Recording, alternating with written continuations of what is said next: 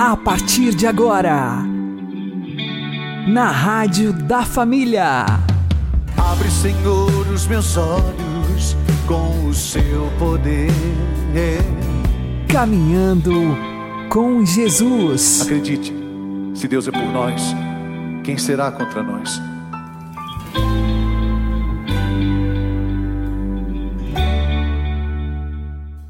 Olá, meu querido irmão, minha querida irmã, ouvintes da Rádio Regional Esperança. Eu sou João Cláudio e este é o programa Caminhando com Jesus. Oremos. Inspirai, ó Senhor, as nossas ações e ajudai-nos a realizá-las para que em vós comece e para vós termine tudo aquilo que fizermos. Por Cristo, Senhor nosso. Amém. Santíssima Virgem Maria, Mãe de Deus, rogai por nós. Castíssimo São José, patrono da Igreja, rogai por nós. Jesus é o fundamento da nossa paz. Vamos aprender com o Padre Léo. Triunfe em vossos corações a paz. Mas isso também é no sentido interior. Essa paz, meus irmãos, não é que você vai estar todo dia alegre, todo dia feliz. Por que tantos casamentos não dão certo hoje em dia? Porque não triunfa a paz. O que é que triunfa? Triunfa a guerra. No namoro é uma beleza. Um fala baixinho, o outro escuta suave. Ai que beleza. Sussurra Aí casa, no começo também uma beleza. marido fala, a mulher escuta. A mulher fala, o marido escuta. Uns dez anos depois de casados, os dois falam, os vizinhos escutam. É uma evolução terrível. Triunfa o quê? Triunfa a discussão, triunfa a briga,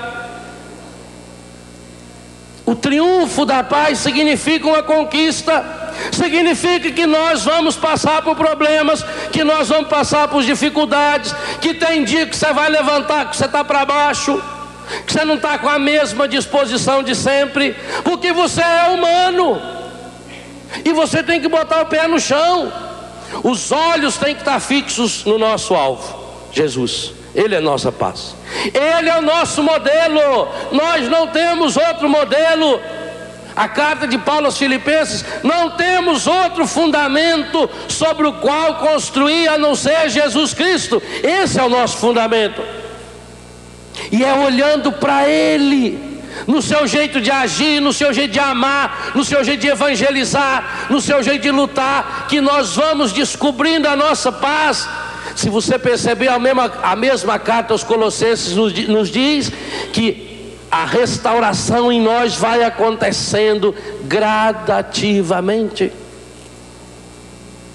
Aqui está a grande diferença do batismo do Espírito Santo na Igreja Católica e na teologia protestante, na teologia evangélica. Para eles, batismo no Espírito é algo estático. Você recebeu um dia, tem, e dentro da renovação a gente vê esse erro também, quando a pessoa diz assim: Ah, eu fui batizado no Espírito no dia 29 de fevereiro do ano de 1990, num seminário de vida. Que pena, parado, ficou lá o seu batismo?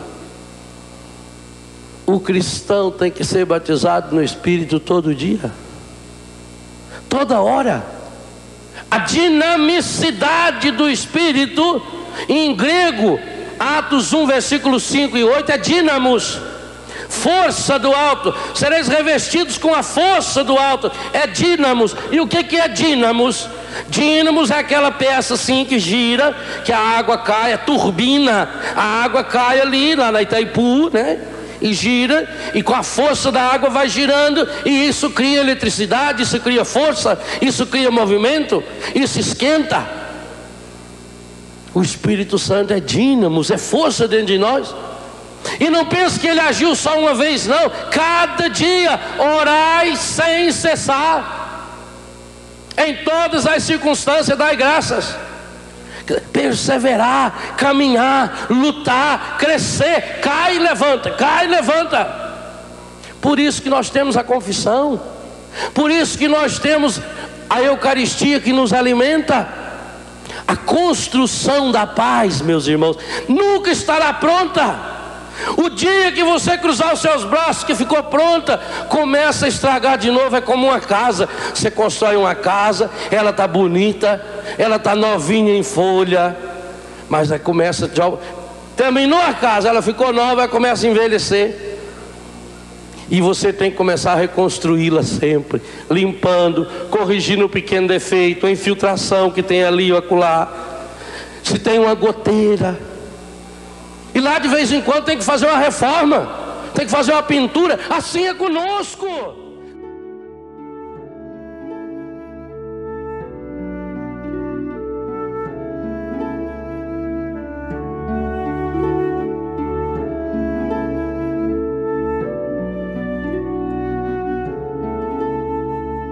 Cristo, quero ser instrumento de tua paz e do teu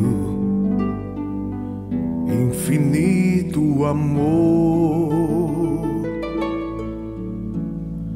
Onde houver ódio ou rancor, que eu leve a concórdia, que eu leve o amor.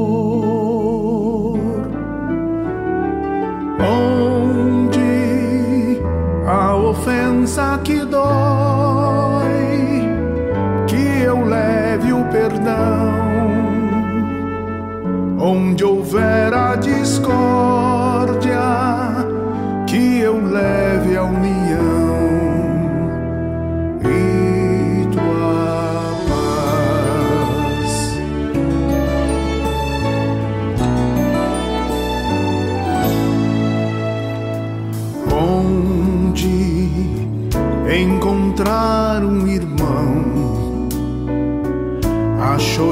de tristeza, sem ter voz e nem vez. Quero bem no seu coração semear alegria para florir gratidão.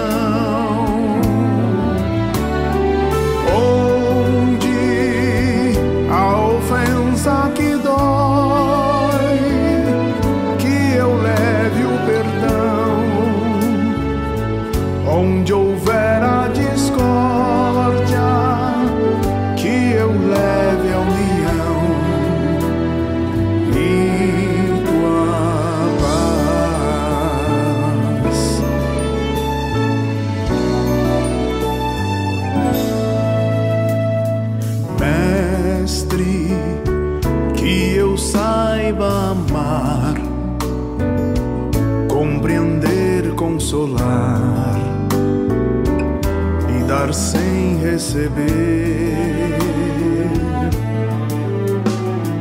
Quero sempre mais perdoar, trabalhar na conquista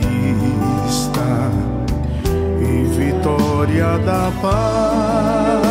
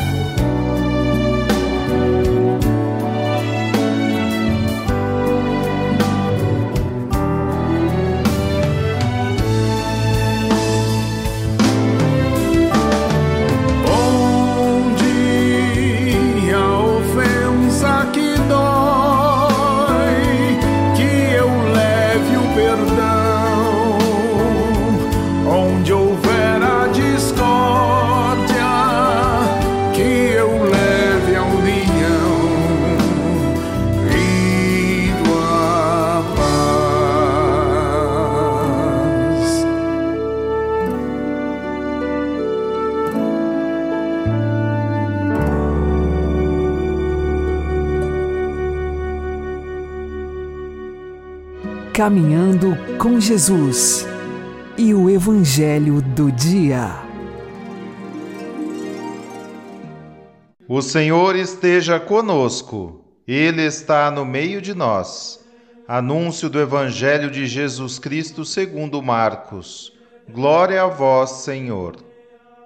Naquele tempo, os fariseus e alguns mestres da lei vieram de Jerusalém e se reuniram em torno de Jesus. Eles viam que alguns dos seus discípulos comiam o pão com as mãos impuras, isto é, sem as terem lavado. Com efeito, os fariseus e todos os judeus só comem depois de lavar bem as mãos seguindo a tradição recebida dos antigos. Ao voltar da praça, eles não comem sem tomar banho e seguem muitos outros costumes que receberam por tradição. A maneira certa de lavar copos, jarras e vasilhas de cobre. Os fariseus e os mestres da lei perguntaram então a Jesus: por que os teus discípulos não seguem a tradição dos antigos, mas comem o pão sem lavar as mãos? Jesus respondeu: Bem profetizou Isaías a vosso respeito, hipócritas. Como está escrito: Este povo me honra com os lábios, mas seu coração está longe de mim. De nada adianta o culto que me prestam, pois as doutrinas que ensinam são preceitos humanos. Vós abandonais o mandamento de Deus para seguir a tradição dos homens. E dizia-lhes: Vós sabeis muito bem como anular o mandamento de Deus, a fim de guardar as vossas tradições. Com efeito, Moisés ordenou: Honra teu pai e tua mãe, e ainda, quem amaldiçoa o pai ou a mãe deve morrer. Mas vós ensinais que é lícito alguém dizer a seu pai e a sua mãe: O sustento que vós poderíeis receber de mim é corbã, isto é, consagrado a Deus. E essa pessoa fica dispensada de ajudar seu pai ou sua mãe. Assim vós esvaziais a palavra de Deus com a tradição que vós transmitis. E vós fazeis muitas outras coisas como estas. Palavra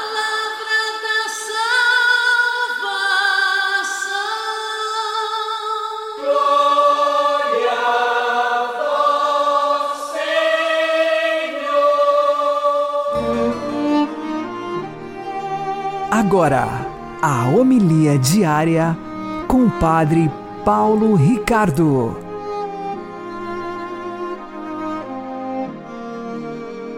Meus queridos irmãos e irmãs, no Evangelho de hoje, numa controvérsia com os fariseus, Jesus recorda uma profecia de Isaías. Ele diz assim: Esse povo me honra com os lábios, mas o seu coração está longe de mim. Veja só, quem de nós já não teve aquela triste experiência de ver pessoas que vão à igreja, que sabe até são de comunhão diária, e que, no entanto, estão anos e anos a fio na igreja sem progredir espiritualmente, sem melhorar em nada? Não somente estão empacadas no mesmo lugar, mas a gente vê muitas vezes que existe um hiato, ou seja, uma separação entre a vida e as práticas devocionais. Ou seja, a pessoa reza muitos textos, comunga, etc., mas depois em casa é uma pedra de tropeço para os familiares. Né? Quantas e quantas vezes né, nós vemos pessoas dando contra-testemunho, a família afastada da igreja, afastada de Deus, não quer saber, e no entanto, exatamente aquele que está na igreja, que reza, parece que é aquele que não muda o coração.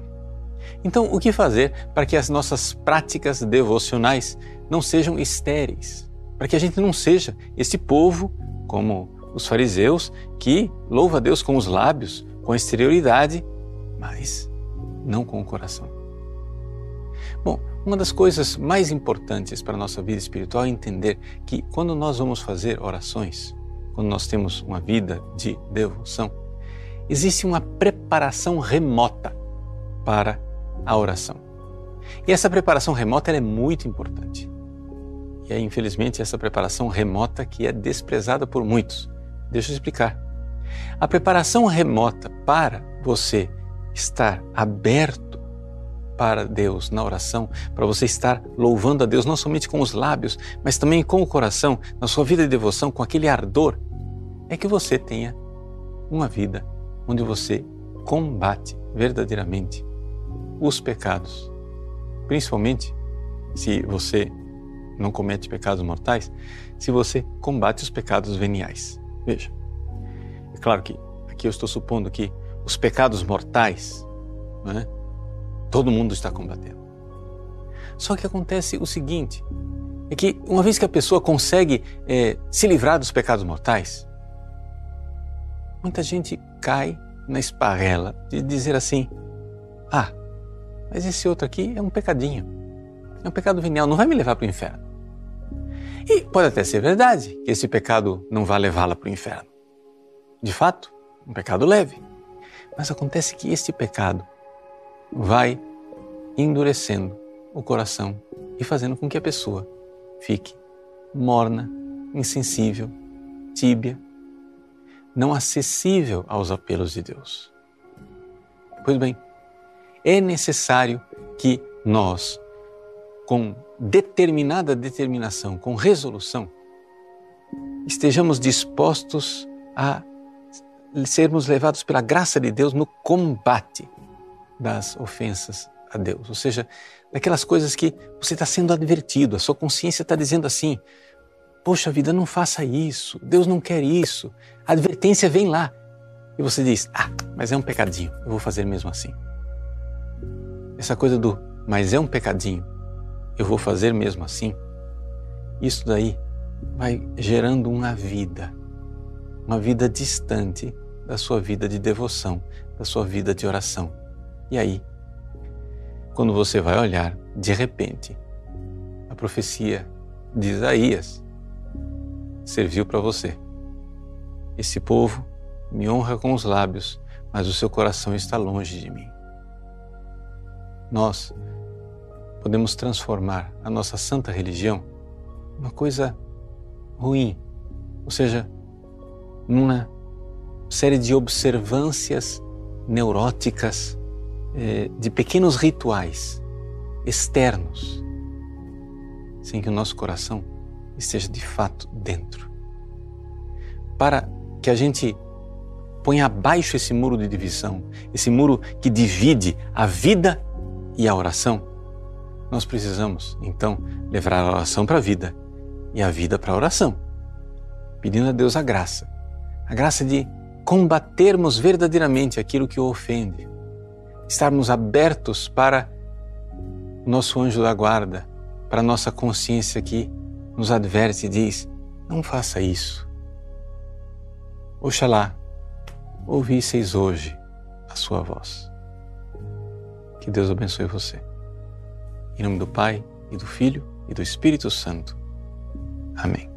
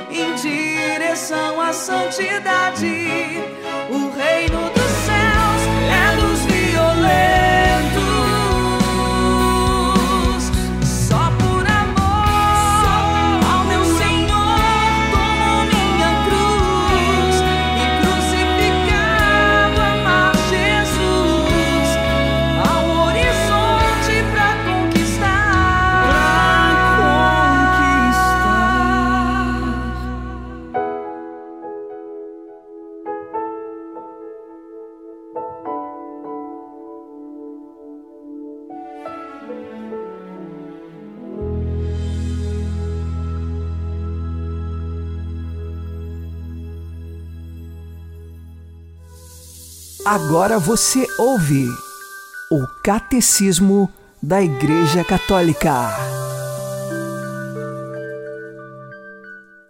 A verdade da divindade de Jesus é confirmada pela ressurreição. Ele tinha dito: Quando elevardes o Filho do Homem, então sabereis que eu sou. A ressurreição do crucificado demonstrou que ele era verdadeiramente Eu sou, o Filho de Deus e ele próprio Deus. São Paulo pôde declarar aos judeus: E nós vos anunciamos a boa nova de que a promessa feita aos nossos pais cumpriu-a Deus para os filhos deles ao ressuscitar Jesus. Como justamente está escrito no Salmo 2: Tu és meu filho, eu hoje te gerei. O mistério da ressurreição de Cristo está estreitamente ligado ao mistério da encarnação do Filho de Deus. É dele o cumprimento, segundo o desígnio eterno de Deus.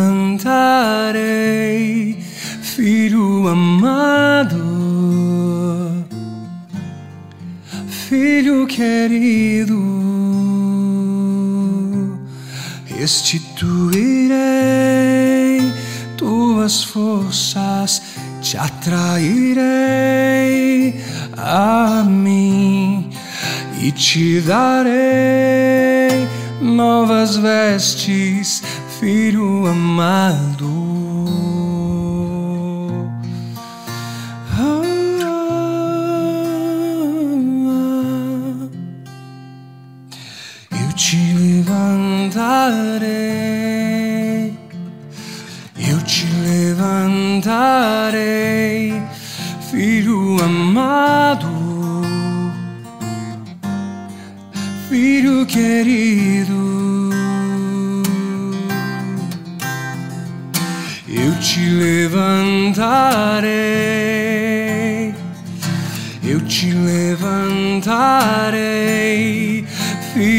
Amado, filho querido, restituirei tuas forças e te atrairei a mim e te darei novas vestes, filho amado. Restituirei tuas forças e te atrairei a mim e te darei novas vestes, filho amado.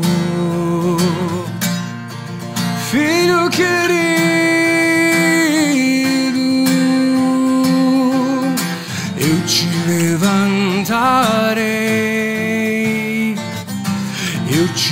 levantarei, filho amado,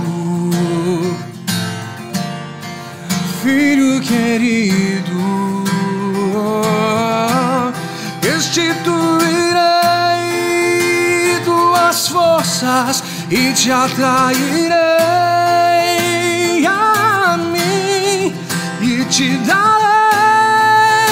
novas vestes, filho amado, filho querido,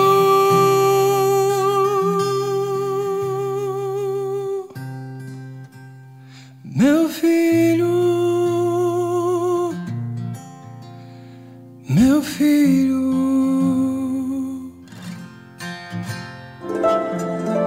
O Santo do Dia, com o Padre Alex Nogueira. Em 8 de fevereiro, a Igreja recorda Santa Josefina Baquita, esta que nasceu no ano de 1869, no Sudão, continente africano. O seu nome Baquita lhe foi dado por aqueles que a compraram como escrava, significa afortunada. Isto porque na infância ela sofreu muito com as torturas e com a escravidão e por isso esqueceu de seu próprio nome, tamanho foram os traumas na época de sua infância. Quando adolescente, ela foi vendida ao cônsul italiano e este, a levando para a Itália na viagem, tinha um casal de amigos que estavam nesta viagem e gostaram muito de Baquita. Desse modo, esta família foi presenteada com Baquita. Ela se tornou a babá das duas filhas desta família italiana. E numa ocasião, esta mesma família tinha que voltar para a África e pensaram em não levar as duas filhas. E por isso deixaram as filhas sob o cuidado de Baquita num convento das Irmãs de Santa Madalena de Canossa. Neste convento, Santa Baquita começou a conhecer Jesus Cristo, conhecer a vida religiosa e se converter. No ano de 1890, Santa Baquita foi batizada e quando a família retornou da África e foi buscar as duas filhas e Baquita no convento, ela disse: Quero ser religiosa. E então a família autorizou. Ela ficou naquele convento, ingressou no noviciado, fez toda a sua formação e se tornou uma irmã religiosa. Como religiosa, fez os diversos trabalhos próprios do convento, mas sempre com muita alegria. A distinção maior de Santa Baquita era a alegria. Lhe foi dado o nome de Josefina em homenagem a São José. Por isso, então, nós temos o seu nome completo como Santa Josefina Baquita, a santa do sorriso e da alegria de Jesus. Ela teve muitas graças dadas por Deus, principalmente por conta dos traumas que ela trazia do tempo da escravidão na sua infância. E assim ela pôde recordar desses traumas sem lhe trazer tamanha dor. O seu coração encontrava repouso no coração de Jesus e sempre alegre, feliz por servir a nosso Senhor, se santificou nos trabalhos mais simples do dia a dia na sua congregação religiosa. No final de sua vida, ela passou por uma grande enfermidade, e tamanha era a sua dor, e mesmo lá, naquela cama, prostrada de dores, ela sorria e se apresentava como serva de Jesus Cristo, chamava Jesus de seu patrão e estava pronta para servi-lo mesmo diante da enfermidade e das dores. Ela morreu no ano de 1947 e depois de sua morte, muitos pediram a sua intercessão e alcançaram inúmeras curas e graças. Peçamos hoje que Santa Josefina Baquita, lá no céu, interceda por nós para que sejamos cristãos alegres. Alegres porque encontramos a nossa alegria não neste mundo, mas porque encontramos a nossa alegria em Jesus Cristo, nosso Senhor. Santa Josefina Baquita, rogai por nós. Abençoe-vos Deus Todo-Poderoso, Pai e Filho e Espírito Santo. Amém. Fique na paz e na alegria que vem de Jesus. Sem temor pela vida e sentir o valor de se ter liberdade. Poder abraçar um amigo e sentir o calor de uma grande amizade. Cristo é a felicidade. Cristo é a felicidade. Sem ter amor nesta vida não há quem seja feliz de verdade. Saber que jamais se perde a ilusão, saber perdoar com bondade, sorrir com a paz de criança e olhar para o sol que começa a brilhar. Cristo é a felicidade. Cristo é a felicidade. Sem ter amor nesta vida não há quem seja feliz de verdade.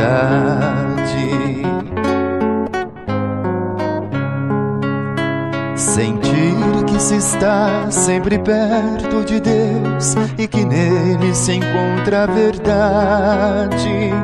Andar sem temor pela vida e sentir o valor de uma grande amizade. Cristo é a felicidade. Cristo é a felicidade. Sem ter amor nesta vida não há quem seja feliz de verdade. Cristo é a felicidade. A felicidade. Sem ter amor nesta vida não há quem seja feliz de verdade.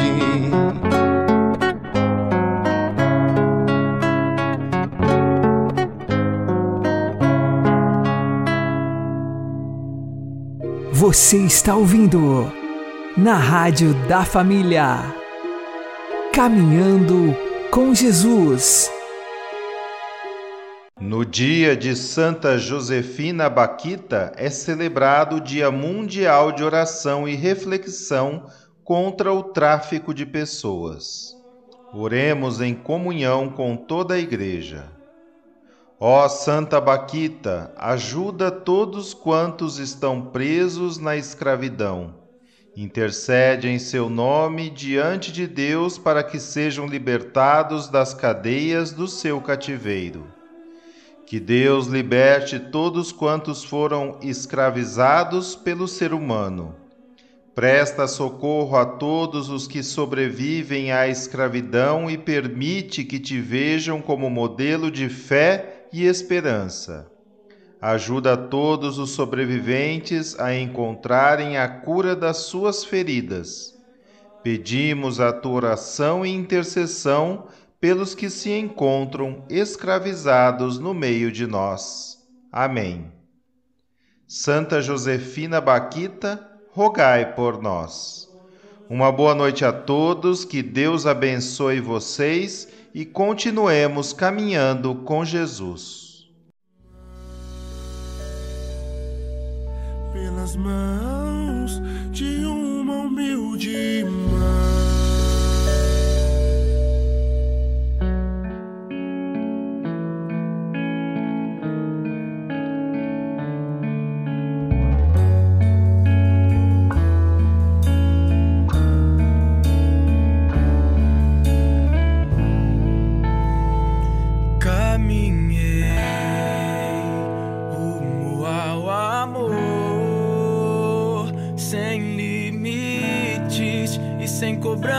me entreguei, confiei sem reservas, me consagrei